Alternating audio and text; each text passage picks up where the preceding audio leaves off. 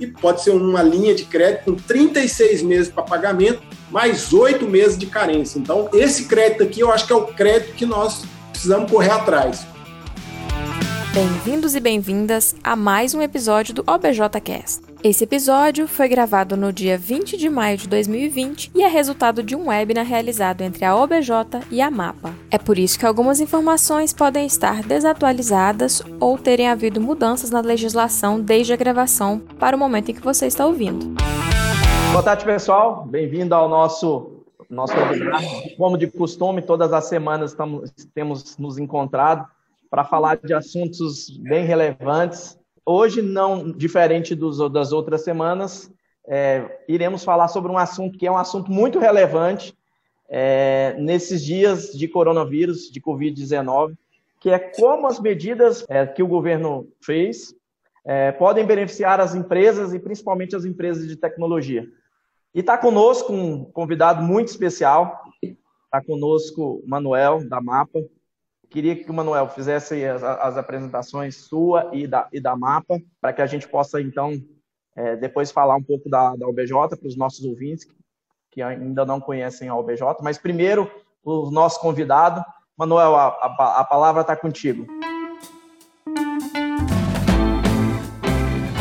Bacana, Hugo. Primeiramente, obrigado aí pelo convite.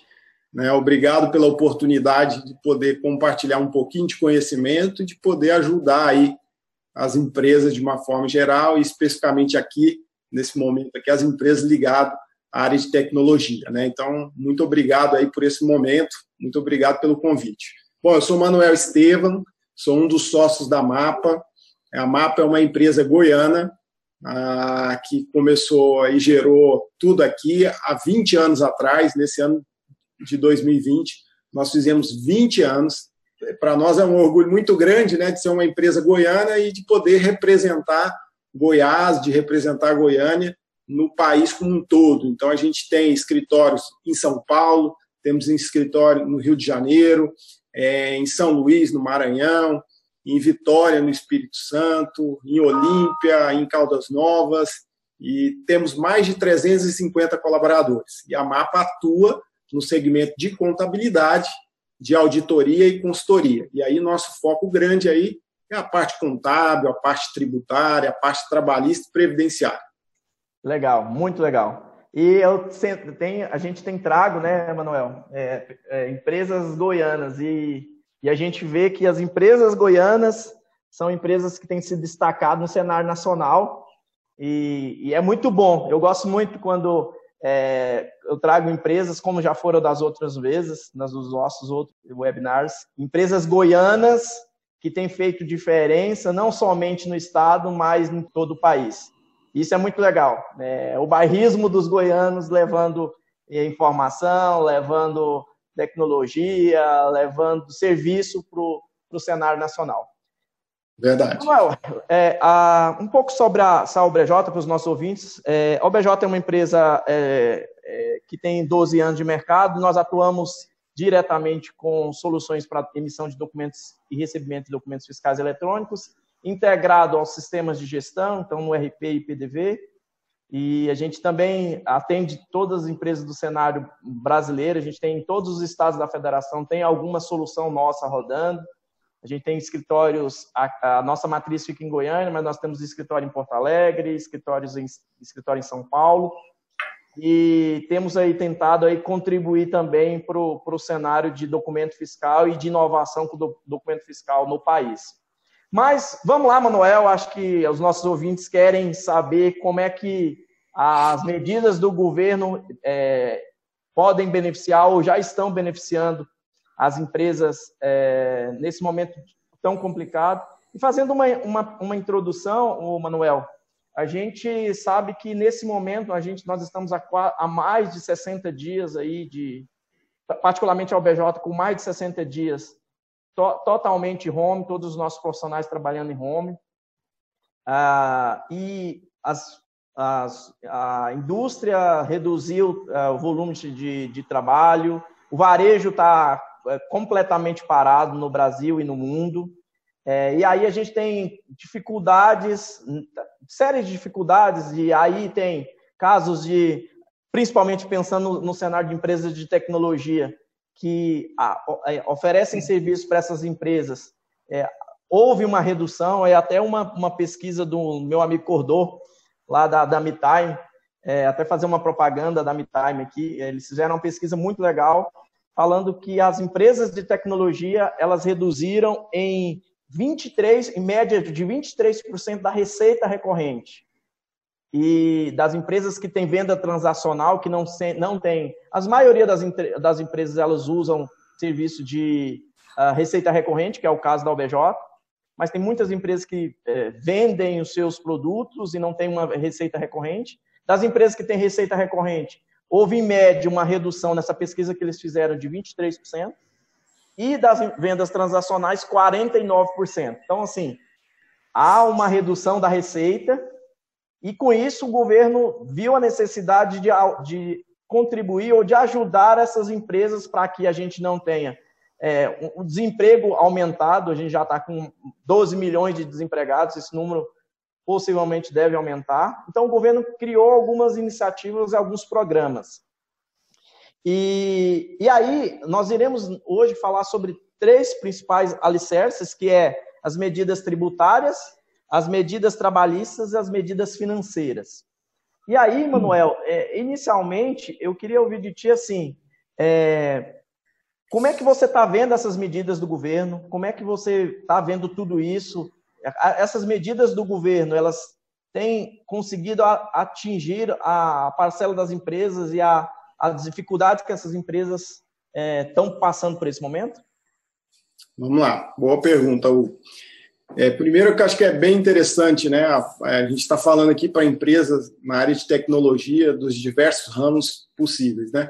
E, e, a gente já vem, a população, nós como um todo, as empresas, né, já de forma muito sedenta e, e, e, demandante por essas empresas, né, de desenvolver produtos, desenvolver soluções, desenvolver uma série de coisas que atendam aí às nossas necessidades, que nos deixem mais produtivos. Quando chegou agora em pandemia, agora ainda mais, né, os nossos os clientes, as empresas de uma forma geral, têm se apoiado muito na tecnologia, em soluções tecnológicas que possam aí ajudar a gente a superar tudo isso. E, e, é, e, é, bem interessante, ou seja, existe uma demanda muito grande, uma necessidade muito grande dessas empresas que elas desenvolvam soluções que venham a atender de uma forma geral. E, por um outro lado, não houveram medidas específicas, né, que a gente chama para esse segmento. Então, o governo ele estruturou medidas que a gente chama de transversais, ou seja, medidas que, que são aplicáveis para todas as empresas, mas em nossa avaliação, na avaliação do que a gente tem percebido na prática, essas medidas são muito tímidas ainda.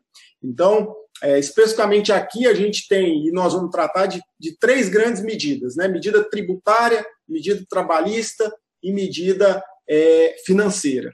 É, nesses três, nessas três linhas de atuação, tem havido algumas medidas interessantes, inclusive, mas, na prática, o que a gente tem observado é que são medidas ainda tímidas, são medidas ainda insuficientes. Ou seja, o governo certamente vai fazer, até porque, se não fizer, é, vai prejudicar muito a economia, a retomada da economia, é de poder, em cada uma dessas esferas, poder é, editar mais medidas e que essas medidas possam, aí, de fato, é, ajudar as empresas de uma maneira geral. É, houveram medidas, mas as medidas ainda não são suficientes para resgatar, para salvar as empresas. Uhum. No que diz respeito às medidas tributárias, o, Manuel, quais foram assim as principais medidas pensando na, na sobre a perspectiva tributária? Ah, teve prorrogação de, de, de impostos. Dá um, dá um overview as principais eh, medidas que foram adotadas sob a perspectiva, sob o âmbito tributário. Bacana. No, no âmbito tributário, a gente teve basicamente três é, grandes medidas. Medidas de diferimento de tributo, que é tirar o tributo daqui e levar ali para frente. Ou seja, eu vou ter que pagar, mas num momento e numa data diferente. Medidas de redução de carga tributária, ou seja, eu estou reduzindo o custo de pagamento do tributo. E medidas de prorrogação de obrigações acessórias. Né? Então, olha, eu, eu tenho obrigações que precisam ser cumpridas aqui, nós estamos direcionando essas obrigações para serem cumpridas ali na frente. Então, basicamente foram essas três grandes, três grandes é, é, medidas que tiveram, e aí eu vou compartilhar com vocês aqui é, de forma mais analítica e o que pode ser aplicado aí às empresas né, de, de tecnologia aí também. Então, uhum. é, houve a medida do, do Simples Nacional, essa medida do Simples Nacional, ele pegou as competências aí os meses de abril, maio e junho e levou para pagamento em outubro, novembro dezembro. Então, prorrogou aí seis meses isso já, já está ocorrendo, né? as empresas já deixaram de pagar o primeiro mês, estão deixando de pagar aqui o segundo mês, que é o mês de maio, é, e vão deixar de pagar o terceiro, que é o mês que vem, mas vão ter que pagar esse tributo em outubro, novembro dezembro. Nos casos da empresa de serviço, para os casos da empresa de serviço, que é o nosso caso aqui, para quem a gente está falando, a gente precisa ter uma observação e tomar um cuidado, que é o quê? O Simples Nacional, ele é um modelo de recolhimento de tributos que consolida ali dentro todos os tributos. É, então, tem tributos de esfera federal, estadual e municipal. Só que quando o governo editou essa medida, ele primeiro falou dos tributos federais e depois ele veio tratando do tributo estadual e municipal que está compreendido ali dentro. Então, é, esse primeiro diferimento, que é abril, maio e junho, vai pagar em outubro, novembro e dezembro para os tributos federais.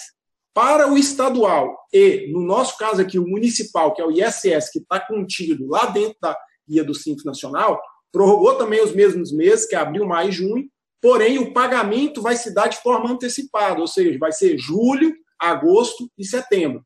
Enquanto um, o federal prorrogou, seis meses, o é, municipal prorrogou, prorrogou três meses, ou seja, você vai ter que pagar antes. Então, é bom ficar atento com isso daí. Né? prorrogou o MEI, né? É, muitos, inclusive prestadores de serviços aí para as empresas de tecnologia são MEI. O MEI também aplicou aqui o mesmo, a mesma prorrogação de seis meses. É, para as empresas aí que têm funcionários que, que contribuem aí com FGTS, também houve uma prorrogação de três meses, abril, maio, junho. E aqui o interessante é que ele fez um mini parcelamento. Então, ele pegou é, esses três meses e parcelou em seis meses, ou seja, as empresas vão pagar esses três meses nos, entre os meses de julho a dezembro. Então, isso também foi muito é, interessante aqui, porque ele deu um fôlego a mais. Ele divide três, dividiu em seis e jogou para frente. Tá? Uhum. Para quem não está no Simples Nacional, ou seja, quem está no lucro presumido, é, ele também prorrogou o PIS e COFINS. Então, o lucro presumido ou lucro real, né, a maioria às vezes está que não está no, no Simples Nacional, está no lucro presumido, na parte de serviço, é, prorrogou dois meses, o abril e o maio, né, e jogando aí o recolhimento para agosto e outubro.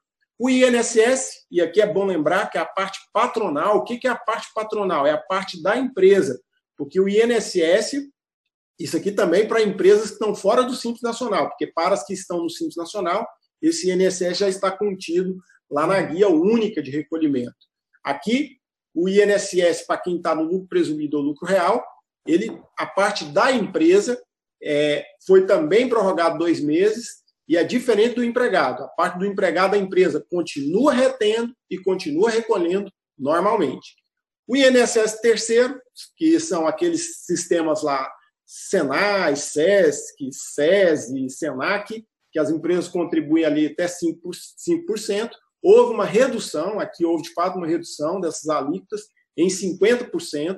Essa redução, depois houve lá uma medida judicial no sentido de barrar isso daí, depois houve outra medida judicial falando, não, isso aí está valendo e é assim mesmo, então hoje está vigente. Então, abril, maio junho, as empresas vão pagar quem está fora do Simples Nacional, aqui também não se aplica não se aplica ao Simples Nacional, vão pagar com redução de 50%, que vai impactar ali num tributo menor de INSS. Ok? Bom, o que mais? Uma coisa, Manuel, uma, só uma coisa antes, só volta naquela tela ali, eu acho que eu tenho algumas perguntas, até, é, uma das coisas que, que nós fizemos aqui na OBJ, na primeira, quando estourou a crise, eu sentei com o meu financeiro e disse, cara, me dá, me, me, me desenha para mim três cenários, é, eu sabia que ia ter redução de receita, eu sabia que, que ah, haveria inadimplência, eu sabia de todas essas coisas, de seu Preciso que desenhe para mim três cenários, e nesses três cenários é, é, me dê aí o que, que eu preciso fazer por cada um deles para que eu não.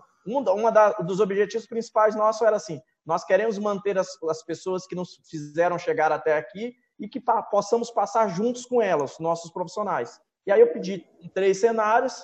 E aí o que, que aconteceu? Tem a questão dos impostos aí, que é um, um, um, um, um valor que é bem significativo. A gente tem uma uhum. carga tributária muito alta. É, nós somos o lucro real. E, e aí, eu fico, uma as, as, dúvidas que eu tenho nesse é assim, ó, ó Manuel. É, pensando no Simples Nacional, houve uma poster.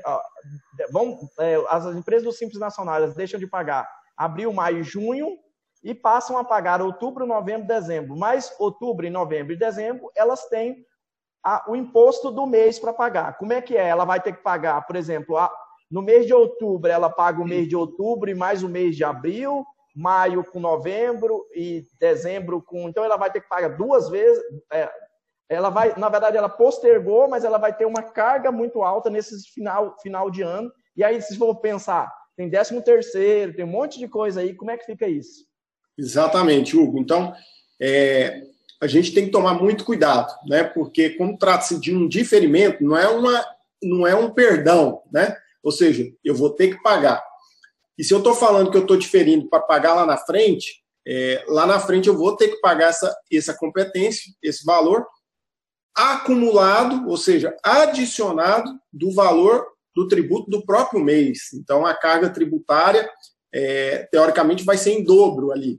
Né? Você vai ter que fazer um caixa para poder fazer o pagamento ali daquilo em dobro. E também você tem essa situação que você lembrou, do 13 terceiro. Então, isso vai pesar no caixa das empresas. O que, que é importante avaliar aí nesse cenário? Se você tem o dinheiro em caixa, se você tem o dinheiro em caixa, é importante avaliar, de repente, em pagar ou não pagar. Como aqui a gente está falando que não pagar e não vai ter atualização, e caixa hoje é ouro, né? então a gente tem que gerenciar muito bem. Caixa eu, particular, eu particularmente recomendaria o seguinte: talvez não pagar, mas reservar esse dinheiro, reservar o dinheiro, saber que aquele dinheiro tem compromisso ali na frente. E eu só vou utilizar esse recurso se de fato eu precisar nesse período. Né? Então, não, eu vou, eu vou deixar aqui como uma reserva de emergência. Se o trem apertar, eu recorro a ele, porque está ali, está garantido. E o objetivo do governo é esse: ó, eu estou deixando você não pagar nesses períodos para você criar um caixazinho, para você ter uma reserva de emergência. Então, eu deixo aquela reserva de emergência ali. Se eu precisar, eu avanço nela. Se eu não precisar, deixo quietinho, porque sei que lá na frente eu vou ter o, o, o recolhimento, vou ter que recolher. Né? Perfeito. E, e nesse, a, a, só aqui é só o, o, sistema S que houve uma redução que não há um diferimento. Eu não, eu deixei, vou deixar de pagar de maio a junho. Uma pergunta, Manuel, também. É claro que é, talvez você não tenha essa resposta, mas pelo andar da carruagem, é, a pandemia ela, ela, ela parecia que nós, nós estamos, não sei se a gente está no meio, se a gente está no, não sei, a gente está, mas o, os meses estão passando muito rápido. Sim. E daqui a pouco tá, setembro está aí, outubro está aí. Você acha que o governo de alguma forma vai tentar, vai, vai jogar essa, esses impostos para mais adiante. É muito mais sentimental. Eu sei que eu sei que você não é do, do, do governo, não é do grupo econômico do governo atual.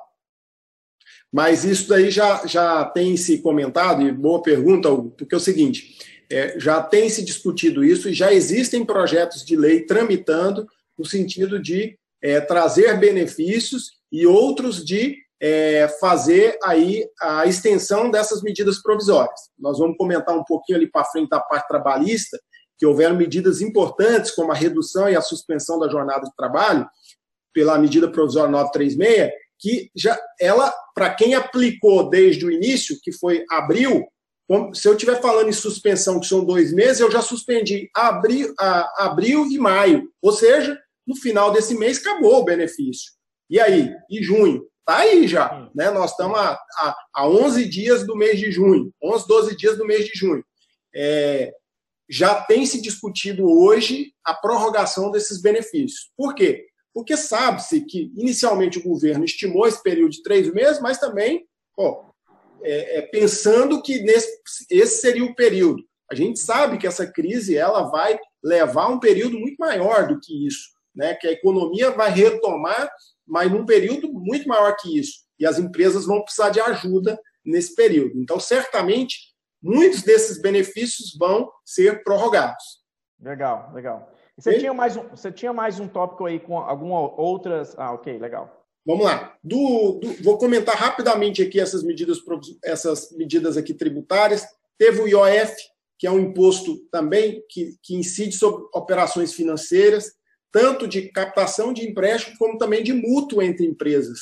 Então, às vezes, quem tem uma empresa que emprestou dinheiro para outra e tudo mais, tem que ter o IOF nessas operações. De 3 de abril a 3 de julho, IOF zero, ou seja, aqui houve uma redução efetiva da carga tributária. Os estados e os municípios fizeram muito pouco nesse, nesse contexto. O estado de Goiás está quebrado, né? É, o governo tem dificuldade para pagar a folha de pagamento, para fazer o pagamento da folha dos servidores. Então, ele, a única medida que ele fez ali, efetivamente relativa a tributo, foi a questão do IPVA. Então, pegar as placas lá de final 1 a 6 e jogar para agosto. Né? Aí, no governo, o governo municipal também não teve nenhuma medida de, de, do, da prefeitura, principalmente nós estamos falando Goiânia. É, imposto de renda pessoa física, aí teve, né, imposto de renda pessoa física, houve aí uma prorrogação da data de entrega e também do pagamento da primeira parcela para junho. É, e houveram algumas suspensões de atos administrativos por parte da Receita Federal para dar um suspiro para o contribuinte. Então, tanto de não notificar o contribuinte, como também de falar: olha, você que está com a certidão negativa aí vencendo, eu vou prorrogar a sua certidão negativa para que você tenha aí condições, não preocupar com isso agora. Então, tiveram esses atos nesse sentido. É, também houve prorrogamento de parcelamento. Então, quem tem parcelamento de tributo vigente, esses parcelamentos é, podem deixar de ser pago as parcelas do mês de maio, junho e julho, tanto de empresas do lucro presumido, como do Simples Nacional, como do lucro real. Se tiver parcelamento vigente junto à Receita Federal ou Procuradoria, tiveram também aí o diferimento desse parcelamento. Tá? E teve uma medida recente também, que é da opção do Simples Nacional, para as empresas que abrem dentro do ano calendário, elas têm um prazo de até 60 dias para comunicar o enquadramento disso junto à Receita Federal. E o, o governo aqui estendeu esse prazo para 180 dias. Então, basicamente, pessoal, essas, esses aqui são o resumo das medidas tributárias, as medidas aí que são aplicáveis de uma forma geral às empresas aí, é, e principalmente às empresas aí de, de tecnologia. É, Para a nossa audiência assim, aqui, então, é muito importante que a gente tenha essa, esse controle, acho que o que o, que o Manuel falou, do controle é, e a gente, nesse momento, a palavra de ordem é caixa é rei. E a, a, uma das coisas que a gente tem que se preocupar muito é, é, se caixa é rei, às vezes a gente não deixa de pagar alguns tributos, deixa de pagar alguns tributos e fica com a sensação de que tem caixa. E é muito importante se proteger e saber que isso, essa conta, é a que a gente costuma dizer, né, Manuel? Essa conta vai chegar e ela Sim. vai chegar muito, ela vai chegar muito próxima agora em 2020. Então, é importante. E uma das coisas que, e por que que a gente fez esse webinar? Porque as empresas de tecnologia, a gente está muito voltado em resolver os problemas dos clientes. Nesse momento é um problema, é a questão de ajudar os clientes nesse momento. E essas medidas que o governo tem feito, elas precisam ser analisadas. E por isso aqui está esse, esse webinário, o Manuel, para nos ajudar porque é, nós não podemos deixar de lado essas coisas, porque é essas coisas que vão nos fazer lá na frente sair desse momento e espero que em breve melhores do que quando a gente entrou. Então, pensando em medidas é, tributárias, essas foram as medidas. Se você tem alguma dúvida, coloca lá, pode postar, postar lá no, no YouTube, que a gente tem o maior prazer aqui é, de, de responder. Eu farei as perguntas aqui para o Manuel. Manuel, é, você já falou que essas, essas, essas medidas tributárias elas, é, elas foram medidas que foram adotadas muito na necessidade que tinha, que o governo tinha que, que fazer alguma coisa, muito no, no curto prazo. É, falou também que vocês, você acredita que algumas elas vão ter uma postergação. Beleza quanto aqui. E nas medidas trabalhistas, Manuel, houveram também muita, algumas medidas na área trabalhista, e aí eu queria que você falasse sobre elas, redução da jornada de trabalho, essas questões aí que acho que vale a pena nós falarmos também. Bacana. Um pouco diferente aí das medidas tributárias, na parte trabalhista aí é, houve medidas um pouco mais relevantes, né, um pouco mais relevante, e que pode é, ter ajudado bastante empresas aí. Né? Essas medidas elas tiveram por objetivo seguinte: qual que é o objetivo? Preservar o emprego. Então, o governo quis de toda forma ajustar aí algumas medidas para preservar o emprego. Primeira delas foi com relação à parte de flexibilização trabalhista. É, a, a questão trabalhista no Brasil ela é muito rígida então, o primeiro ponto que o governo fez, ó, vamos traçar algumas medidas aqui para dar flexibilidade para as empresas. Esse foi o primeiro ponto. E depois veio com medidas relativas à redução da jornada de trabalho e suspensão da jornada de trabalho, né, para possibilitar aí o empregador de reduzir o seu custo ali com folha de pagamento e, man, e ainda assim manter o empregado. É, e também a medida de financiamento da folha de pagamento, que essa foi muito relevante. Né? É, essa medida precisa, inclusive, ser estendida. É, estamos conversando nesse sentido, é, porque ela, de fato, é uma medida relevante e pode ajudar bastante é, as empresas aí de uma forma geral. Olha, no que tange a parte de flexibilização trabalhista, nós temos aqui basicamente seis pontos, né? que é a questão do teletrabalho. Aqui possibilitou, essa medida provisória possibilitou aqui o empregador, a critério dele, mudar o regime de trabalho do empregado, com a comunicação ali prévia de 48 horas, mas mudar, que foi o que aconteceu na prática aí com a maioria das empresas, né, de colocando as pessoas em home office, colocando as pessoas em trabalho remoto, ok? É, houve ali a possibilidade também de antecipação de férias, é, e essa possibilidade, mesmo que a pessoa não tivesse direito adquirido, ela poderia antecipar as férias.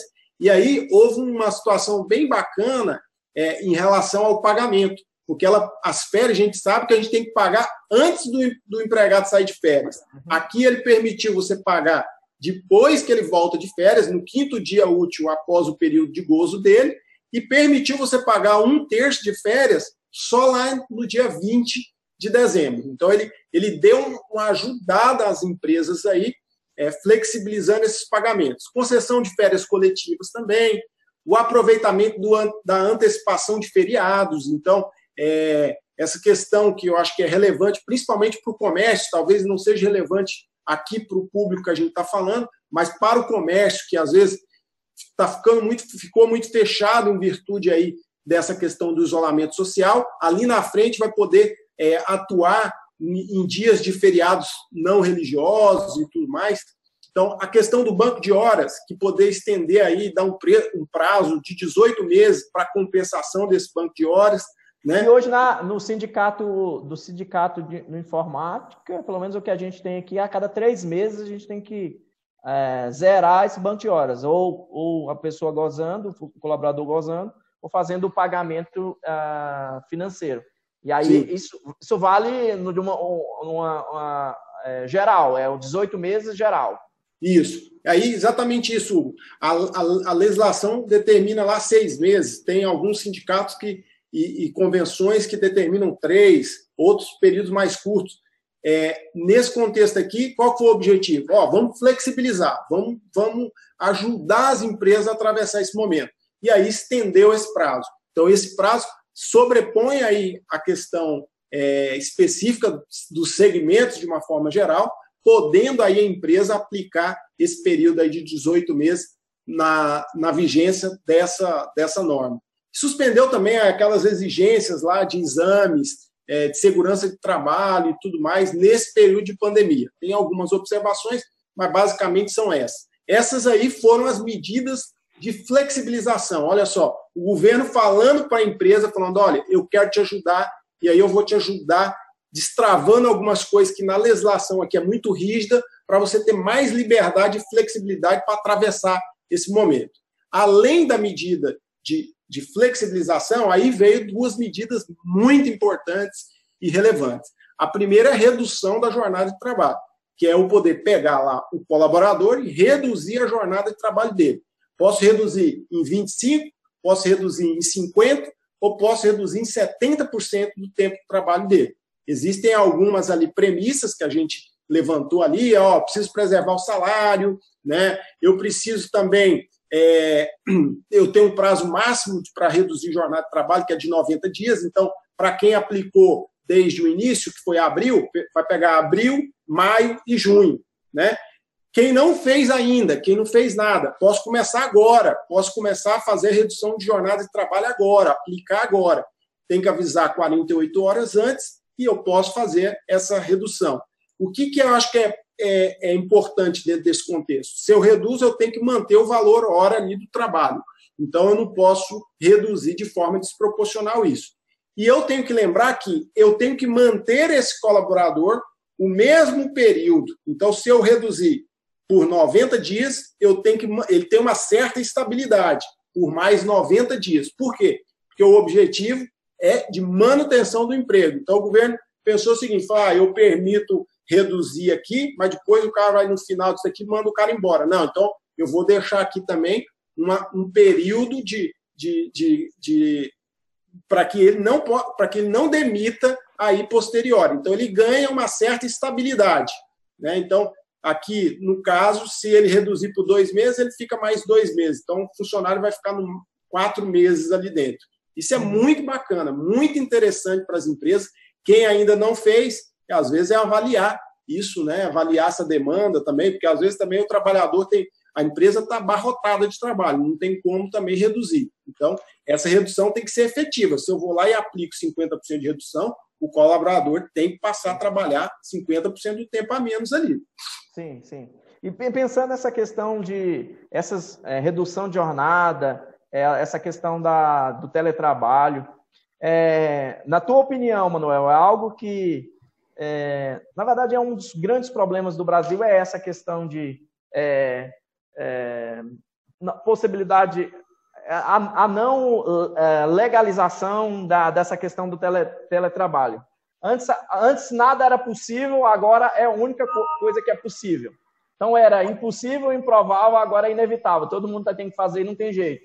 Você acha que isso pode, depois que nós passarmos por esse momento, é, o mundo com certeza vai ser diferente e um dos pontos pode ser isso, assim, principalmente a parte de é, no nosso cenário da OBJ, por exemplo, a OBJ ela atende todos os clientes do país, são mais de 2 mil, é, mais de 7 mil CNPJ, mais de 2 mil clientes, estando fisicamente aqui em Goiânia. Todo desenvolvimento é aqui, todo suporte é aqui. Então, as empresas de tecnologia têm as suas vantagens, mas é, é bem provável que outras é, é, profissões, outras áreas, também vão se beneficiar e até o governo talvez flexibilizar para um pós-Covid-19?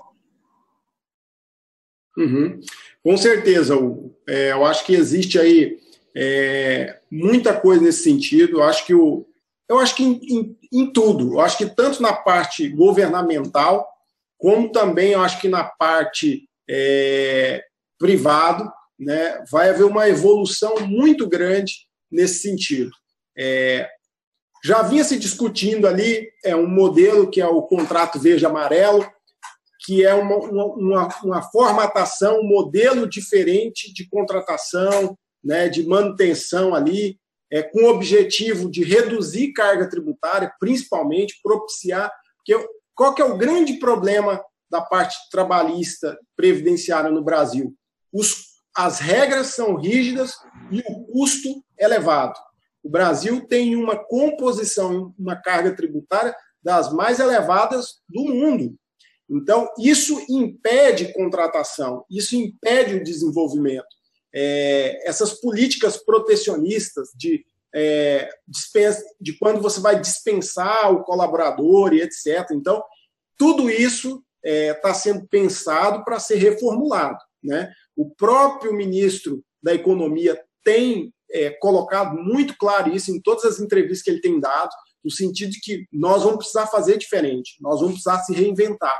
Né? E eu acho que isso não é só na parte governamental, na parte privada também. Quantas empresas não vão voltar para o formato convencional de trabalho.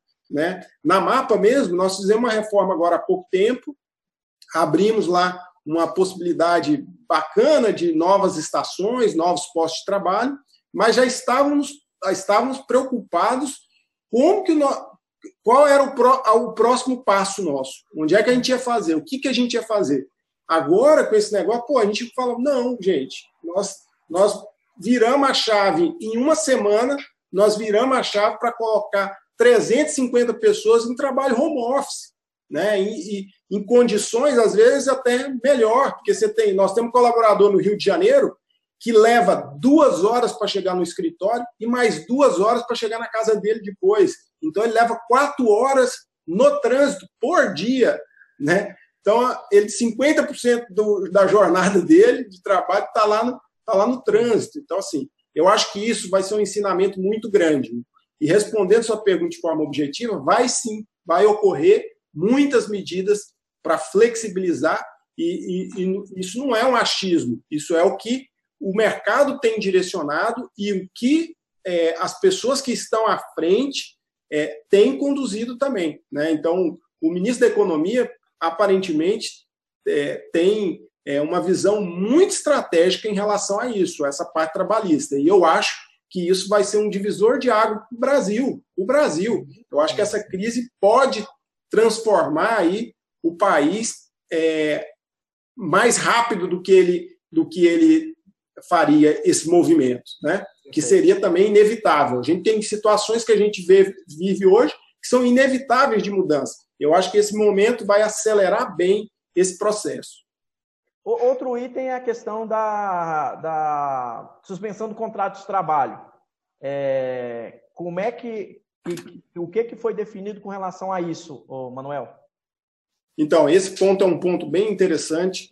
A suspensão do contrato de trabalho é, para as empresas que faturam aí é, um valor inferior, menor que 4 milhões e 800, é, ela não tem que fazer nenhum tipo de contribuição, então ela, ela suspende o, o contrato de trabalho por 60 dias, ou seja, por dois meses, e ela não tem que fazer pagamento para o colaborador de salário. O governo vai lá e faz o pagamento com base na tabela lá é, estabelecida. Agora, integral, Manuel?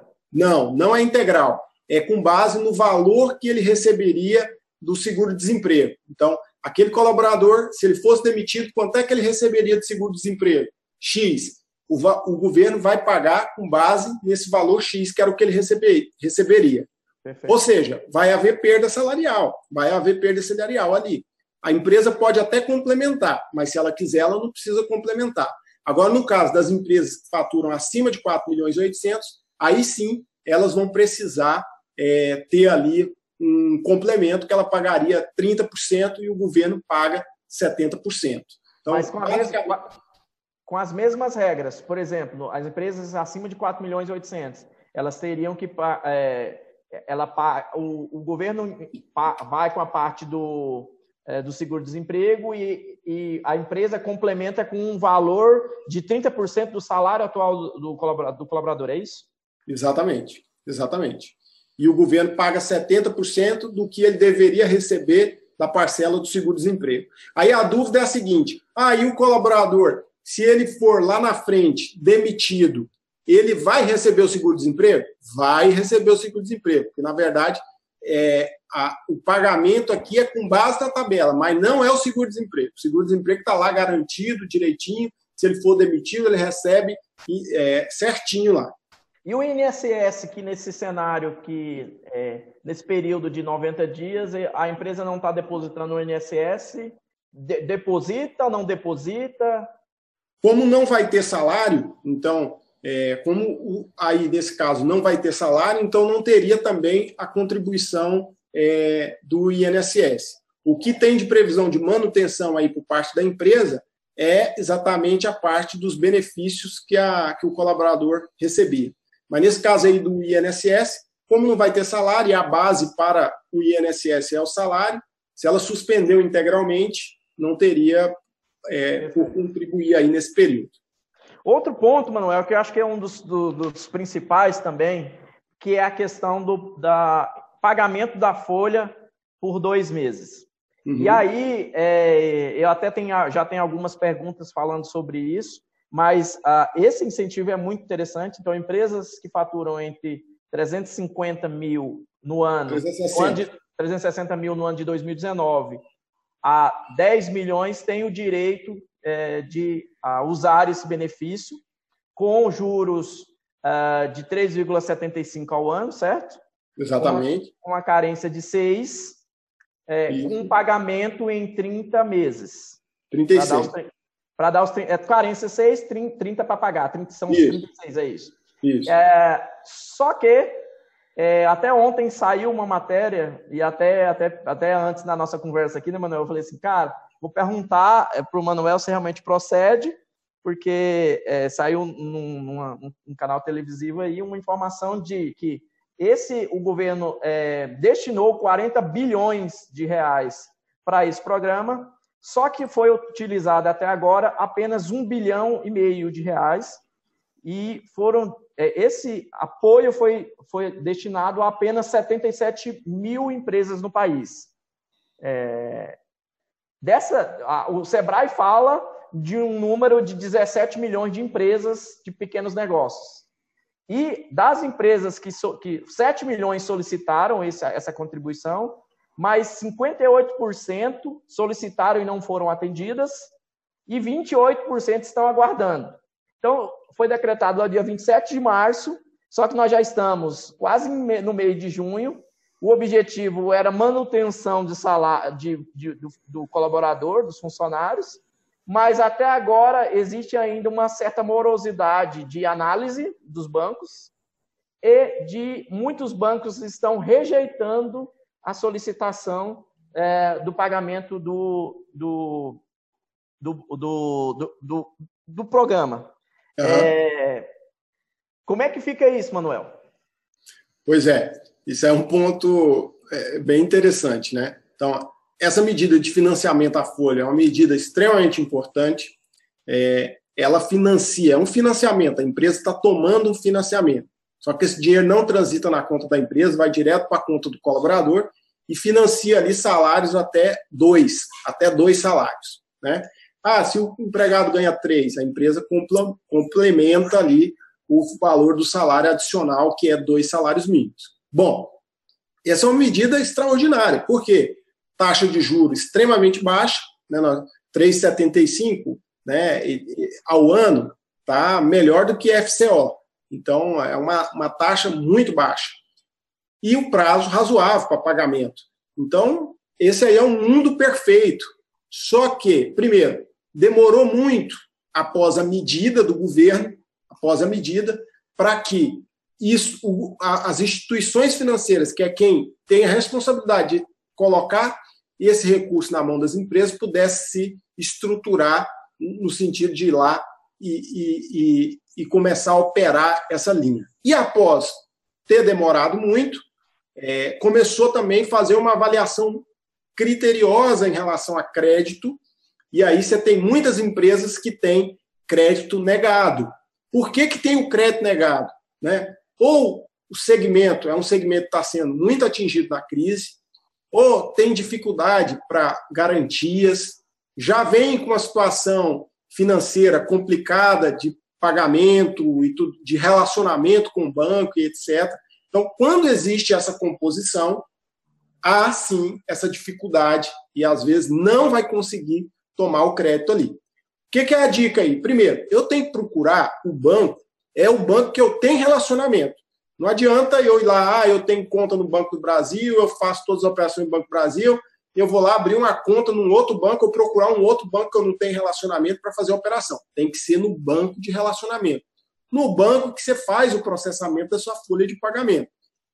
E, você, e o banco vai avaliar o seu histórico também. Por quê? Porque às vezes, nesse momento aqui, seu segmento foi atingido, mas você tem um histórico bom.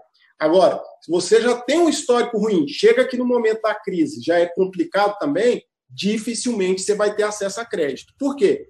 Porque o risco está lá em cima e o banco só vai fazer a operação se ele tiver certeza do recebimento.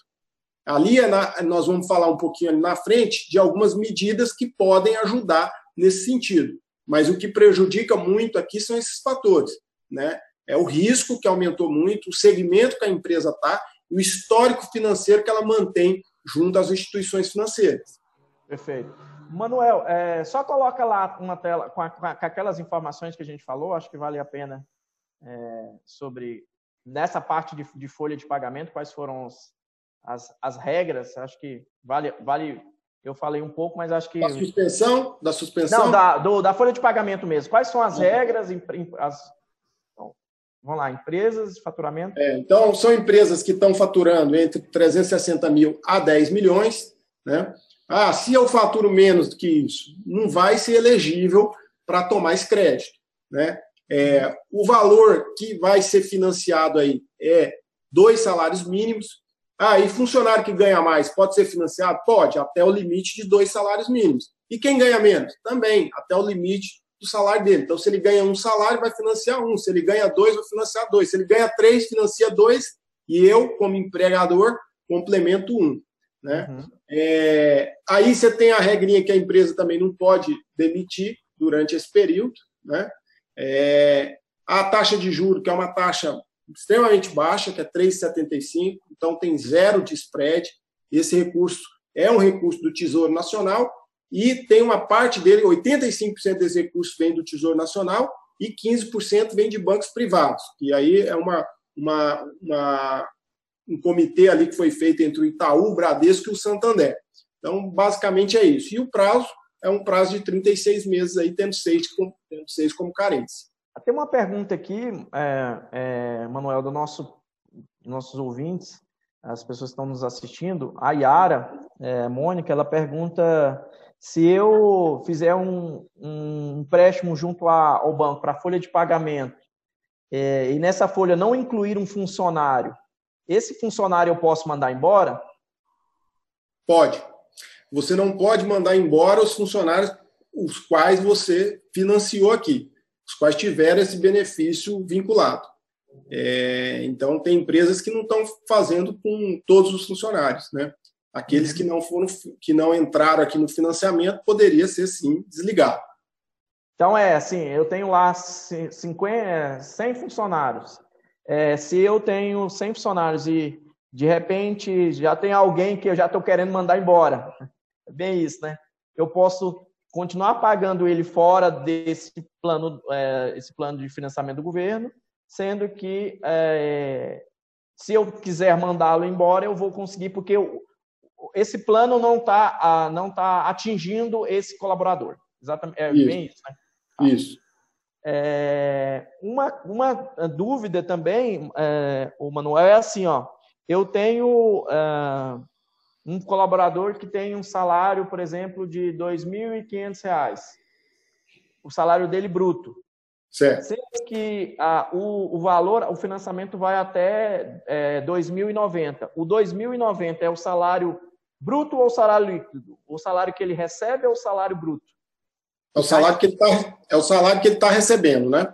É o, é, o, é o pagamento, é o que ele recebeu. Se o líquido dele é 2.300, você vai ter que complementar ali 210. Sim, perfeito, perfeito. Show. É, você acha, o, o, Manuel, que vai haver algum tipo de, de uh, financiamento para folha de pagamento de, de empresas com faturamento superiores a 10 milhões? Existe alguma coisa no governo, uh, algum, algum estudo sobre isso? É, não, é, certamente deve ter algum projeto de lei aí. Eu, particularmente, não, não, não acompanhei. Né? Então, não, não sei te falar se tem algum projeto que prevê aí empresas com faturamento maior que 10 milhões. Uhum. É, eu, eu não sei te falar o, se, se tem alguma coisa em andamento nesse sentido. Eu, eu particularmente, não vi. Tá, perfeito. Tem uma pergunta também do Fábio Oliveira, e é sobre a questão da suspensão de contrato. Uhum. É, vi um caso de suspensão de contrato onde até hoje o governo não fez o pagamento. Seria um problema na tramitação junto ao governo ou o calendário de pagamento do governo não está bem estabelecido? Não sei se ficou clara a pergunta. Sim. É, pode ser, é, tem que avaliar né, para ver se a, a suspensão, se os procedimentos realizados pela empresa foi correto. É, existe um prazo ali para pagamento da empresa, da comunicação para o fisco. Então, tem que observar se esses prazos estão adequados, se o procedimento feito junto à plataforma do governo para comunicação da suspensão está adequado. Então, é bom monitorar isso daí para entender onde é que pode estar o problema. Né? É, eu não, não, não, não tinha acompanhado ao, ao, algum nesse sentido que tinha dado problema. Pelo contrário, eu tenho acompanhado alguns que deu certo o procedimento que tem realizado de forma correta. É um pouco moroso ali, o, o governo realmente demora um pouco, às vezes, para poder é, avaliar ali, porque acho que o volume está grande também, né? E a plataforma foi construída rápido para esse objetivo, né? Mas é bom, de repente, é, caso tenha é, extrapolado a data, e se os procedimentos estão corretos, procurar aí é, para entender melhor o que está acontecendo. Né? Uhum. Nós vamos falar daqui a pouco sobre linha de crédito, mas tem uma pergunta ainda sobre esse assunto da, da, do INSS, da folha de pagamento. A Joyce pergunta se no sistema de financiamento da folha, como ficam os recolhimentos de INSS e FGTS? É, o, FGTS precisa. Aí a parte é, previdenciária e a parte de FGTS, né, do Fundo de Garantia, continua normalmente. Essa parte não está sendo financiada. O que está sendo financiado aqui é o salário. Né? É como se eu. Aqui eu tenho que entender assim, ó, como se eu estivesse pegando um recurso para poder pagar a folha de pagamento, para fazer o pagamento dos funcionários. Então, se eu pego esse recurso para pagar a folha, o FGTS não impacta nada nisso. Eu continuo aqui tendo que fazer o pagamento.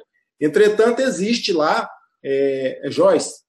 Joyce, isso. Joyce. Entretanto, existe lá, Joyce, aquele diferimento do FGTS e o diferimento também do INSS.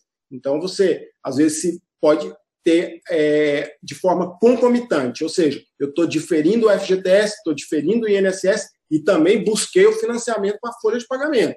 Né? Então, a folha eu vou pagar em 36, o FGTS vou pagar em 6 e o INSS vou pagar é, mensalmente ali, a, lá no final do período, é, computando que eu vou ter que pagar a competência do próprio meio junto também. Então, isso sim, sim. vai onerar um pouquinho ali na frente. Então, tem que. Quem está utilizando esses benefícios de diferimento tem que colocar, e de financiamento, tem que fazer um fluxo de caixa projetado.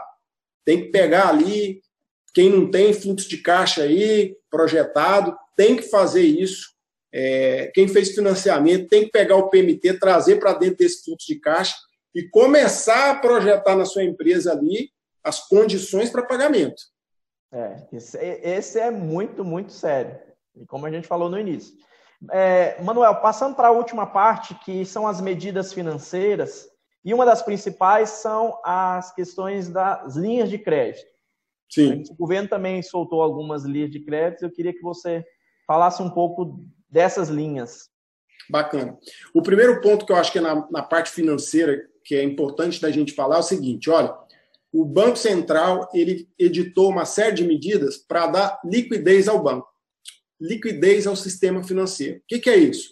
Ele disponibilizou dinheiro para os bancos, para que esses bancos tenham dinheiro para emprestar para as empresas.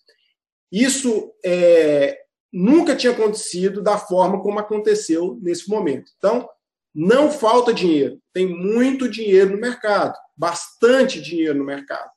O que, que é o grande problema? O grande problema aí é o risco. O risco que está inerente a essas operações de a instituição, da instituição financeira não receber. Então, esse é o grande problema de acesso ao crédito. Se você tem um bom histórico, se você tem uma, uma boa, um bom relacionamento bancário e tudo mais, e que em virtude da crise você teve complicações, você tem muita chance de ter acesso a esses créditos de baixo custo. E a gente vai falar aqui deles. Agora, eu acho que é extremamente importante, eu vou compartilhar aqui com vocês, é, alguns critérios antes que você precisa fazer, você precisa analisar antes de buscar esse crédito, que é o que a gente fala de um crédito consciente. E aí eu listo cinco pontos. Né? Primeiro é o seguinte: é o planejamento. Quanto é que eu preciso é, e onde que eu vou utilizar? Esse é o primeiro ponto. Por que, que isso é tão importante? Eu não posso pegar mais dinheiro do que eu preciso.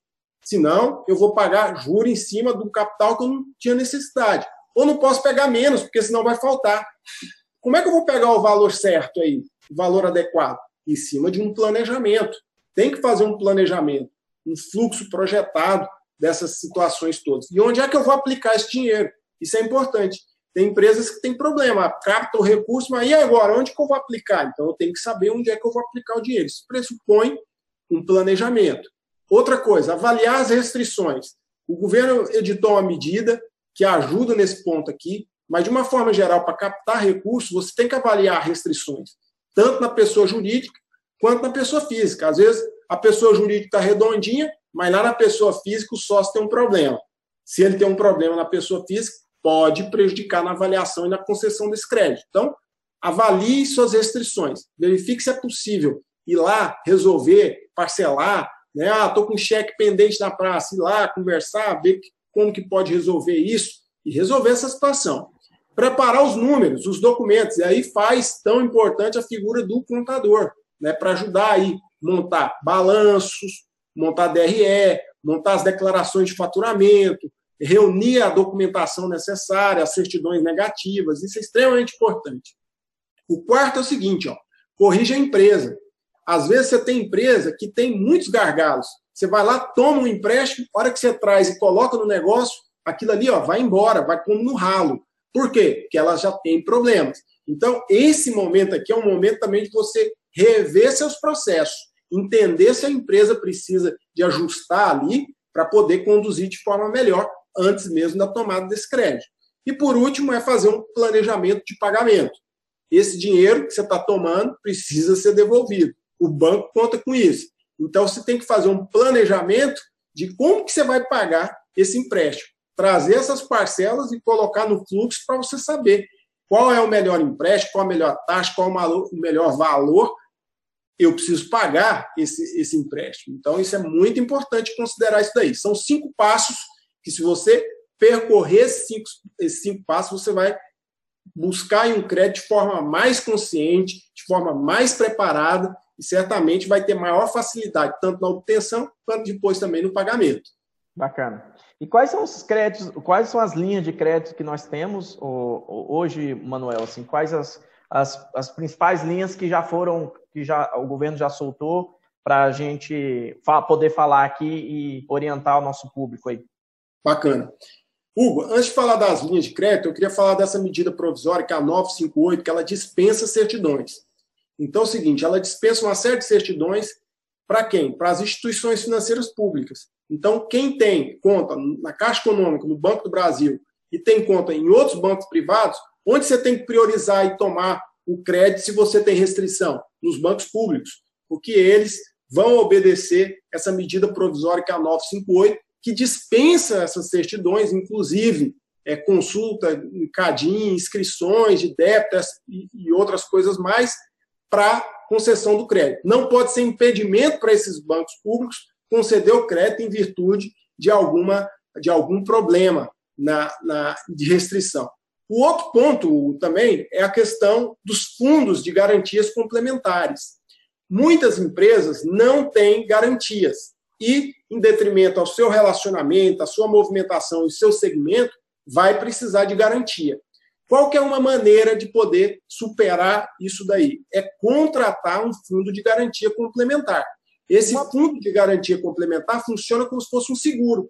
E ele garante até 80% do crédito. Então, às vezes, lá, a hora que o gerente te impor lá uma garantia real, alguma coisa, poder chamar e falar: olha, eu não tenho garantia real, eu quero avaliar os fundos de garantia. E aí eu trouxe aqui, eu trouxe aqui os cinco principais, que é o FAMP, que é um fundo do Sebrae, o FUNPROGER, é, o FGO, o BNDES FGI e a Sociedade Garantidora de Crédito. Qualquer um desses pode te ajudar no momento da contratação. Tem custo, vai ter que pagar, vai ser diluído no financiamento e nas parcelas que você vai pagar. Isso é muito, isso é muito relevante, o, o, Manuel, por um seguinte fator. Às vezes a gente vai lá no banco para fazer algum tipo de solicitação, os caras pedem 1,3 do valor é, de, de, garantia real é, principalmente as empresas de tecnologia, elas, elas não têm um, ela não tem um, um prédio, ela não, assim, ela, garantia real é muito complicado. Às vezes a gente usa títulos para recebíveis. Então essas, essas, essas garantias complementares aí podem ser bastante úteis para esse, esse momento. E qual é, assim, é, muito custoso, é um, é um valor muito alto dessas, é, desse valor, um valor adicional que tem que ser pago por essas garantias, ou Manuel? Bom, é, quem já contratou aí é, algum seguro, ela, ela tem a, é, ela é padrão, ela não tem um custo muito elevado. E ela, como vai ser diluído ali na parcela, às vezes você não vai perceber muito impacto ali. Né? É um seguro. É, o que, que eu recomendo? É avaliar, avaliar o custo disso, né? porque tem, tem empresas que não têm outra opção. Elas vão ter que utilizar, porque elas não têm garantias reais, já utilizou o aval, já utilizou devedor solidário, e mesmo assim o banco ainda está avaliando que, o, que, em virtude do score dela, do crédito dela, ela precisa de ter uma garantia complementar ali. E às vezes esse instrumento pode ajudar bastante. Tá? tá. E tem um capital de giro pra, do BNDES para as empresas com um faturamento anual de 300 milhões. Dá uma, uhum um, um panorama de como, quais são as regras para esse tipo de capital de giro. Bacana. Essa linha de crédito foi uma linha de crédito bem badalada, né? Teve muita informação em relação a ela, é, muita expectativa também em relação a essa linha, é, que é o capital de giro BNDES Pequenas Empresas. Então o governo anunciou, fez um. soltou muitos fogos aí e tudo mais, mas essa linha de crédito, ela é uma linha de crédito boa, né? é, a taxa de juros, é, avaliando agora com as opções que a gente tem, está alto. Essa taxa de juros está variando, tá variando entre 10% e 14%. O que, que vai definir? Atividade, né, qual é o tipo de atividade, segmento, qual o porte da empresa, onde é que ela está localizada e tudo mais. Então, é risco também. É, o prazo de pagamento aí é de três anos com 24 de carência, ou seja, uma operação de cinco anos. É, o prazo é interessante para pagamento, até porque você tem dois anos de carência. Então, isso é, é legal. Né? É, tem aí essas exigências do FGTS em dia, e CND válida e RAIS transmitida. Agora, não precisa de projeto, não precisa de nada, e agora com essa medida provisória também, ela reduz aí a necessidade de certidões. Né? É, o, o, cliente pode contratar esse capital de giro utilizando lá aquela garantia complementar que eu falei, aqui no caso o BNDES FGI, é, que é o, o, o, dinheiro aqui é do BNDES, então ele está propondo aqui o seu fundo complementar para poder garantir isso, né? E os bancos principais de atuação aqui no estado de Goiás que já vem operando essa linha é aí o Bancob, o Bradesco, Itaú, Sicredi e Tribanco. Por quê? Porque na verdade essa linha já existia o governo foi lá e colocou mais capital nela e deu uma melhorada na questão da taxa. Mas era uma linha que já existia. Agora, existem melhores opções? Existem melhores opções. Existe um crédito aqui que foi uma parceria entre o SEBRAE e a Caixa Econômica Federal. E o SEBRAE e a Caixa fez um acordo e vai disponibilizar mais de 7 bilhões de crédito para empréstimo aí por meio da Caixa Econômica Federal. É, a empresa aí precisa ter no mínimo 12 meses aí de faturamento, não pode ter restrição no nome do sócio, nem do CNPJ. Aqui é uma situação bem específica mesmo. Esse crédito é interessante porque ele pode ser um crédito acompanhado. O que é esse acompanhado?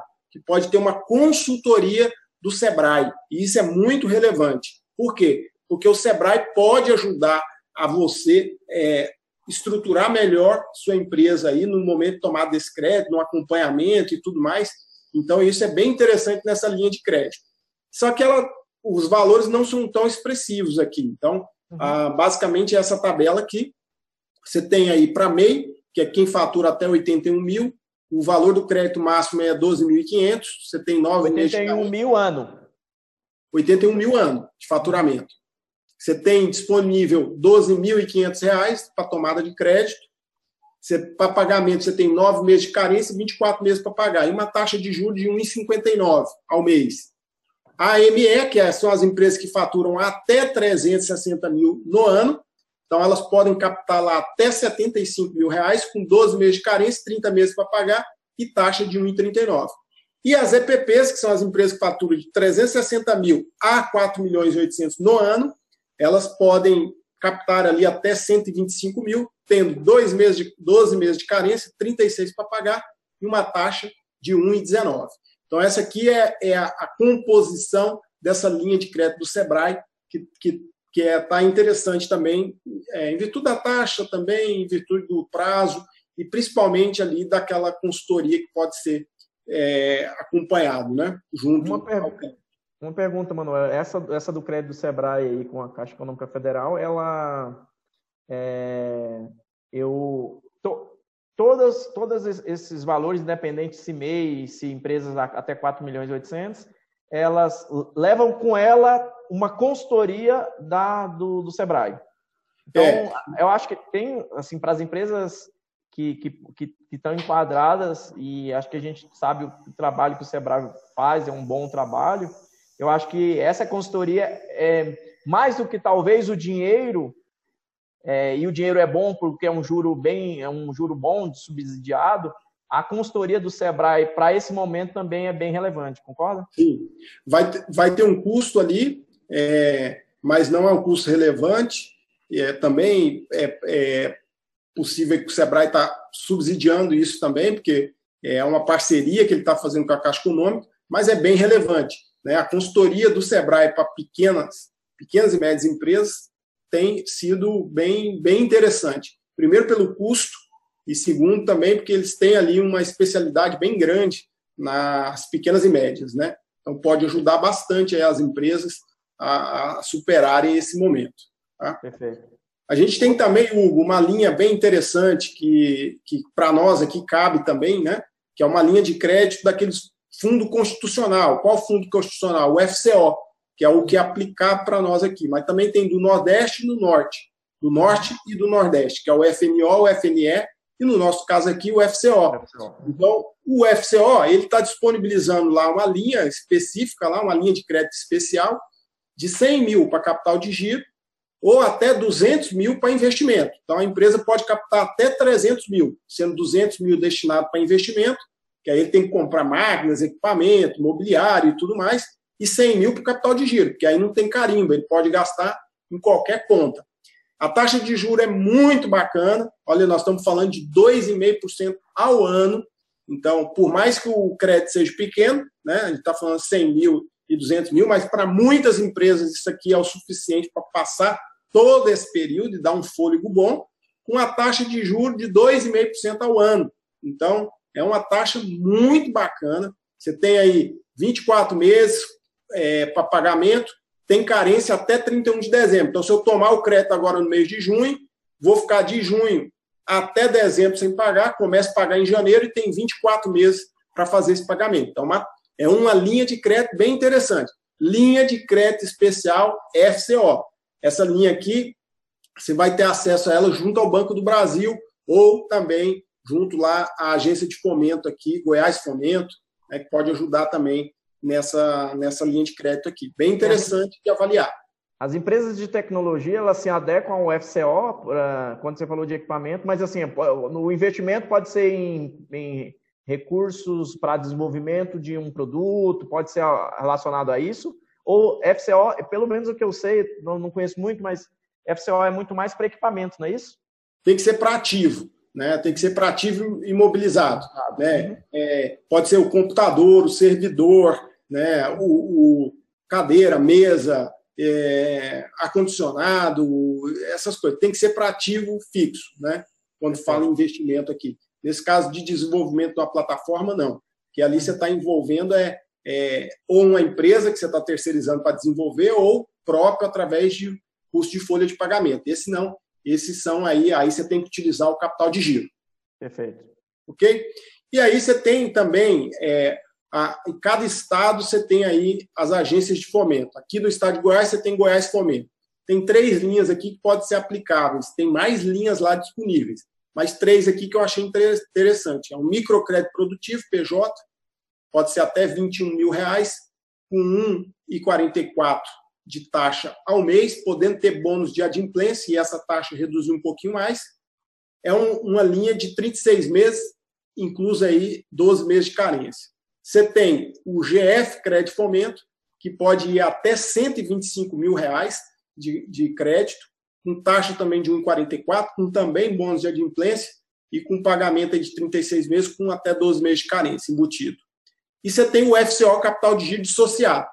Esse FCO Capital de Dissociado pode liberar aí até 30 mil, a taxa de 6,49 ao ano, é, pós-fixado, pode ter aí uma variaçãozinha, dependendo também do perfil da empresa, pode ter bônus de adimplência também, é, e aqui você tem até 18 meses, incluído aí um período de carência de 3 meses para o MEI. E as demais empresas podem ter aí até 6 meses de carência. Então, são situações que podem é, também ser avaliados pelas empresas, porque são linhas que podem ajudar aí a atravessar esse momento. Perfeito. E por último, e aí aqui a gente encerra a apresentação, esse aqui foi uma, uma medida que foi publicada no dia 18 de maio, né? uma lei, é a Lei 13.999. Que Dois dias atrás. Exatamente. Está bem recente, bem recente. É, esse aqui é o PRONAMP, que é o Programa Nacional de Apoio às Pequenas Empresas. Essa linha ela vai disponibilizar um crédito de até 30% da receita bruta do ano anterior. Então, se no ano anterior eu faturei um milhão, eu vou poder aqui ter acesso até 300 mil reais para capital de giro ou investimento, tanto faz. Uhum. É, esse, esse dinheiro não pode ser utilizado para distribuir dividendo para os sócios, essa é, é uma previsão que tem ali, eu não posso captar o dinheiro para pegar o dinheiro e passar para o sócio. Né? Uhum. Agora, o que é bacana nessa taxa, nesse, nesse programa? A taxa de juros é Selic mais 1,25. Selic está em 3, mais 1,25 dá 4,25 ao ano. Selic com viés de baixa. Então, essa taxa aí possivelmente vai reduzir abaixo de 4,25 ao ano. E você tem 36 meses para pagamento. É, no projeto de lei tinha ali uma carência prevista de oito meses. Na, promulgação dessa lei aí pelo presidente, na sanção dessa lei pelo presidente, ele tirou a carência, mas isso está voltando lá para o Congresso e é possível que essa carência volte, porque o Congresso está muito alinhado, então eles podem derrubar o veto do presidente e pode ser uma taxa, pode ser uma linha de crédito com 36 meses para pagamento, mais oito meses de carência. Então, esse crédito aqui, eu acho que é o crédito que nós precisamos correr atrás. Qual que é o, o lado negativo disso daqui, né? A notícia ruim. A notícia Qual é a, ruim...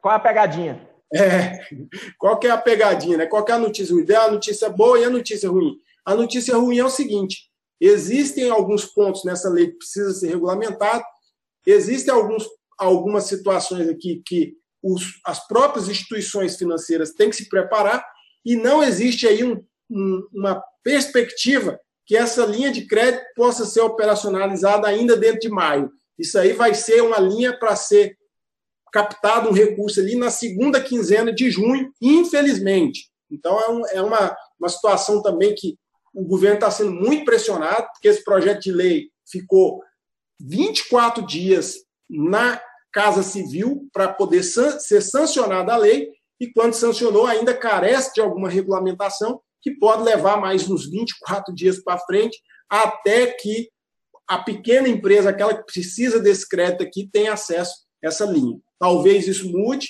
porque a pressão está muito forte em cima do governo em relação a isso, mas o que nós temos hoje é isso daí. Nós temos que ficar atento a esse Pronamp, que esse Pronamp pode injetar um dinheiro bom né, nas empresas a um custo baixo. Baixo.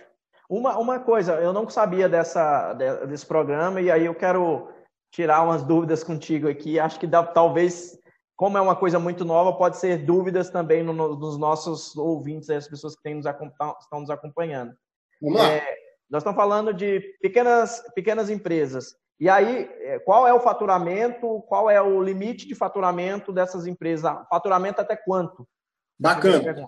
É faturamento de até 4 milhões e 800. São empresas que, a priori, é aquele mesmo limite do Simples Nacional. Ou seja, uhum. quem faturou no ano anterior até 4 milhões e 800 está eleito aí, é elegível para tomar esse crédito. Então, vamos lá, uma empresa que faturou em 2019 4 milhões e 800 mil, ela teria um milhão, dois, é, um milhão, um milhão e setecentos, sei lá, uma, para dar os 30%, um milhão e meio de, de, de crédito é, que pode ser utilizado com uma possível carência que ainda está em tramitação no Congresso, com um prazo de pagamento de 24 meses, é isso? 20... 36. 36. Isso, 36 meses para pagamento, carência podendo retornar esses oito meses de carência, se Deus quiser vai dar certo lá, e o Congresso está muito mobilizado nesse sentido, vai voltar esses oito meses de carência, é, com 36 para pagar. Exatamente. A empresa que faturou 4 milhões e 800 pode pegar lá até 1 milhão e meio, mais ou menos, 1 milhão e 400, né, de crédito, de crédito de dinheiro para fazer frente às suas demandas, né? Então, essa linha é muito bacana. Com, com taxa que vai girar em torno de 0,30, 0,36% ao mês. Então, quer dizer, menos que poupança, né? Sim. E, e essas ah, e, e, não tem que escrever projeto, é, é, só tem que apresentar as, guias, não, ah, claro, não é para pagar sócio, mas as, as certidões negativas é, por causa da lei anterior, ela acaba também valendo para essa. E essa lei, e essa lei também, esse projeto, essa lei que trouxe aqui, ela também traz esse dispositivo da dispensa é, de certidões Inclusive, ela trata da questão da, da, do protesto, né? porque às vezes é um protesto.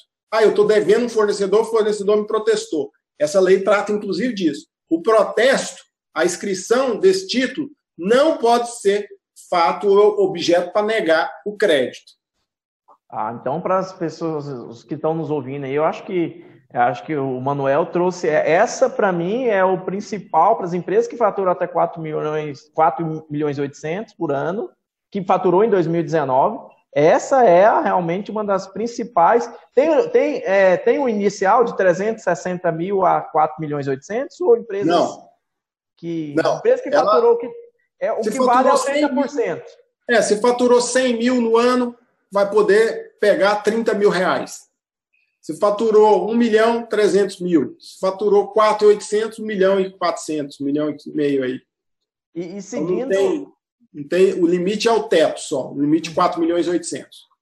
E, e seguindo os mesmos critérios, através do, de, de, dos bancos e questão de garantia, como é que fica isso? Então, essa, essa linha aqui também, ela, ela vai ter uma situação de garantia aqui, mas é, eu acho que aqui, nesse caso, como esse capital está é, tá disponibilizado dessa forma, é, eu penso que aqui vai dar muito mais certo, e aí a gente só vai ver isso aí na prática mesmo, mas de utilização de aval, de devedor solidário e de garantias complementares. Eu acho que é, para essa linha de crédito, com o apelo que ela vem, no momento que ela vem, ela vai ter aí, é, possivelmente, é, alguma movimento nesse sentido aí. Até porque é, o governo quer que esse crédito chegue aí. É um crédito de 15 bilhões, né, nessa primeira, nesse primeiro momento aí, é um crédito de 15 bilhões. Né? Aquele crédito do BNDES que nós estávamos falando ali atrás é 5 bilhões. Aqui é três vezes mais o crédito. E o dobro também do valor do, daquele do Sebrae, que o Sebrae está colocando também. Então, essa aqui é a melhor, hoje, hoje, é a melhor linha de crédito para micro e pequenas empresas, empresas de pequeno porte, ou seja, aquelas que faturam até 4 milhões e 800. Se você tiver enquadrado nessa estrutura, essa é a melhor linha de crédito. Se tem condições de aguardar mais uns 30 dias, espera, porque essa aí é, pode te trazer um custo financeiro bem baixo. E um, uma possibilidade de pagamento aí é, com carência e tudo mais, que que, que, que é difícil de encontrar hoje no mercado.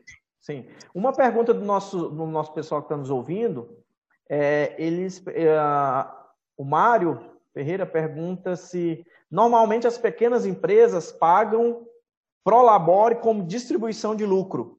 Nesse caso, poderão usar a linha? Não, então. Acredito, é, que, acredito que não, né? É, então você tem ali, vamos falar fiscalmente, contabilmente, o conceito, porque é esse que tem que ser obedecido aí. É, se você tem prolabore, mas o prolabore é mínimo, que é o que na prática acontece, ou seja, o sócio tem um prolabore de 100 reais, né, de um salário mínimo, e a diferença ele tira via é, distribuição de lucro. É, o que ocorre é o seguinte, Mário, eu não posso tomar essa linha falando o seguinte, olha, eu não tenho caixa, eu não tenho fôlego, eu não tenho nada, e eu estou tomando essa linha para poder pagar é, distribuição de lucro. Agora, se a empresa é, já vem numa situação que vem pagando a distribuição de lucro para o sócio, vem gerando resultado, né, vem gerando resultado positivo para direcionar o pagamento da distribuição de lucro, se ele tomou o empréstimo, não teria problema. Ele, se a empresa está gerando resultado, ele fazer distribuição de lucro. Agora, o que não pode é a empresa está sem caixa, sem geração de resultado. E aí entra um recurso desse, o sócio vai lá e saca esse dinheiro e coloca no bolso. Então, é isso que o governo quer evitar. Né, de transferir riqueza, de poder a empresa captar com uma taxa baixa, com um objetivo que é, ó, é salvar né, o mercado, é movimentar a economia, trazer a empresa para o jogo de volta, e o cara vai lá, saca o dinheiro, põe no bolso e vai gastar com outra coisa. Então, o objetivo é esse. Eu, particularmente, vejo até dificuldade de ter um controle efetivo é, de como o governo vai fiscalizar e acompanhar isso, né? pelo volume de empresas e, e pela ausência de, às vezes, informações aí que okay. subsidiem ele de gente mesmo para poder fazer isso daí. Mas o entendimento, ou seja, o objetivo da lei é esse. É, olha, você pode ter distribuição de lucro nesse período? Pode, mas a empresa precisa gerar resultado. Não, não vou colocar um dinheiro na sua empresa, sua empresa não gera resultado, mas você tem caixa porque você pegou o empréstimo e você manda dinheiro para a pessoa física. Aí está errado, aí não sim, pode. Sim. Pessoal, acho que a gente está chegando ao nosso final, a gente está com uma hora e, 20, e 25 minutos do webinar. Quero agradecer ao Manuel, assim, pela disponibilidade. Quando o convidei, ele foi, vamos lá, assim, essa, a gente já tem um bom tempo de relacionamento, mas eu sei da, da, das demandas aí que, que você tem, eu quero te agradecer, é, Manuel. E assim, queria, é, como pergunta final, é, Manuel, assim, a gente está num momento de é, aperto, as empresas estão com dificuldade, aperto de caixa, com todas essas questões, o governo tem, tem buscado alternativas, é, mas acho que é um, um, eu queria que você nos esclarecesse mais assim, é, a gente, ao, longo do, de, do, desse webinar, nós falamos sobre os, as medidas provisórias que, os govern, que o governo está dando para as empresas, mas um ponto que a gente precisa deixar claro é que a planejamento, eu acho que uma das coisas que o Manuel colocou ali na, na apresentação. Planejamento, porque assim, está tendo muito dinheiro agora, mas se as empresas não se, não se prepararem, não se organizarem, elas vão ser salvas nesse momento, mas não precisa ser nenhum ano de 2021. No próprio segundo semestre, as coisas não vão, é, podem é, ter alguns problemas, porque não fez um bom planejamento, pegou um dinheiro é, sem às vezes precisar. Então, assim, quais as orientações? Acho que está muito associado com é, quais são as principais coisas que você diria para o nosso público de usar esse recurso com moderação? É, eu penso o seguinte: nós temos aí para frente um grande desafio. Qual é o grande desafio? Não saber o que vai acontecer, né? não saber direito né? É, quando que a, as coisas vão retomar, que as coisas vão voltar a, acelerar novamente. Esse é o grande desafio. É, é projetar ações, fazer um planejamento sem ter datas, sem ter alvos ali bem definidos, né? Que por quê? Porque a gente depende de uma série de variáveis aí, né? Dependendo de uma vacina, dependendo da, do consciente aí do, do psicológico das pessoas para voltar a ter confiança, consumir de novo, a gastar novamente. Então, nós não sabemos como que isso vai conduzir. Temos alguns direcionamentos, algumas expectativas. Isso dificulta demais no processo de tomada de decisão. Então, o que, que a gente tem que ser cauteloso? Né? Nós temos que fazer ali, utilizar diferimento de tributo, sabendo que lá na frente eu tenho que pagar. Então, eu tenho que reservar ao máximo esse recurso e alcançá-lo apenas no momento que não tem outra alternativa. Né? Eu, tenho, é, eu tenho possibilidade de redução, suspensão da jornada de trabalho que é muito importante, mas também a gente tem que olhar. Né? Eu, eu sempre fico falando o seguinte: olha, a gente tem muito cliente que, que nos pressiona muito agora nesse momento para uma redução de honorário ou uma, uma suspensão e tudo mais. Eu acho que a gente tem que fazer esses pedidos de forma muito coerente, porque é uma cadeia. É, não adianta eu ir lá e sufocar o meu prestador de serviço, porque ele vai ter dificuldade ali para frente também. Então, acho que a gente tem que pensar de forma mais solidária nesse sentido, de como a gente pode ajudar dentro do contexto de cadeia. Lógico, dentro do que eu posso. Uhum. Então, eu também tenho que ter esse sentimento de solidariedade dentro desse contexto de avaliação para projetar medidas éticas, medidas eficientes e que depois dessa crise a gente tem aí tanto cliente como fornecedor como um parceiro muito forte para sair lá do outro lado. Não adianta eu esmagar o cliente ou esmagar o fornecedor, que lá na frente, a hora que esse negócio recompor, esse cara não vai me enxergar como um parceiro. E eu acho que esse é o ponto fundamental no processo de avaliar as ações que a empresa precisa tomar daqui para frente, sabendo que nós vamos ter obrigações ali na frente, que as coisas que vão ocorrer ali na frente pode ser uma retomada rápida, pode ser uma retomada mais devagar, mas que vai ser um momento difícil que nós vamos ter de retomada, por uma série de fatores. Então, eu acho que é, tomar o crédito de forma consciente, passando por aqueles cinco passos que a gente comentou ali, e fazendo um planejamento aí, revendo o planejamento constantemente, para que você tenha condições de tomar decisões de forma mais consciente, de forma mais assertiva, para que todo mundo consiga atravessar isso e que a gente consiga chegar lá do outro lado, como diz o Paulo Guedes, levando todo mundo junto. Não vamos deixar a gente para trás, não. É, e o pior de, de tudo isso daí, primeiro, a morte de pessoas né, naturais e, e também a morte de pessoas jurídicas, né, que, na sua consequência, também mata pessoas naturais. Então, nós que estamos à frente de empresas, as pessoas que estão assistindo esse vídeo aí, certamente, né, veio para pegar algum conteúdo, para ver como aplicar isso lá. Temos que ter muita responsabilidade, muita cautela aí na condição dos negócios daqui para diante. Legal. Okay? Manuel, mais uma vez, obrigado. Lembrando, assim, só um. A, a, esse, é, o Manuel preparou um material para nós, que foi o que foi utilizado aqui. Então, nós iremos é, distribuir para as pessoas que se cadastraram lá no, no, nosso, no nosso webinar. A ideia realmente do webinar hoje foi esclarecer para as empresas como usar de maneira consciente a, o, o que está sendo proposto pelo governo, as implicações disso e espero que tenha contribuído aí com o nosso público. De novo, Manuel, obrigado pela parceria de sempre. Eu que agradeço. E, e até pelo, pela, pela, pelo spoiler aí do, do dia 18, foi bem aí, foi assim, então essas, essas aí do 4, 4 milhões e 800 aí de faturamento é muito interessante. E pensem, pessoas que estão vendo o vídeo e nos acompanhando, é importante acompanhar tudo isso. Nesse momento, as, as coisas estão acontecendo muito rápido. Então, a gente tem que estar preparado realmente para tomar as decisões rápidas. Mas as decisões rápidas não significam decisões sem usar os dados e sem, de maneira é, louca, sem pensar. Eu acho que é a hora de pensar, mas tomar a decisão com as informações e com rapidez. Manuel, mais uma vez, obrigado. Obrigado ao nosso público que ficou conosco até agora. E espero que tenha sido revelador e esclarecedor, como foi para mim. Um abraço, Manuel. E... Grande abraço, Hugo. Tudo de bom.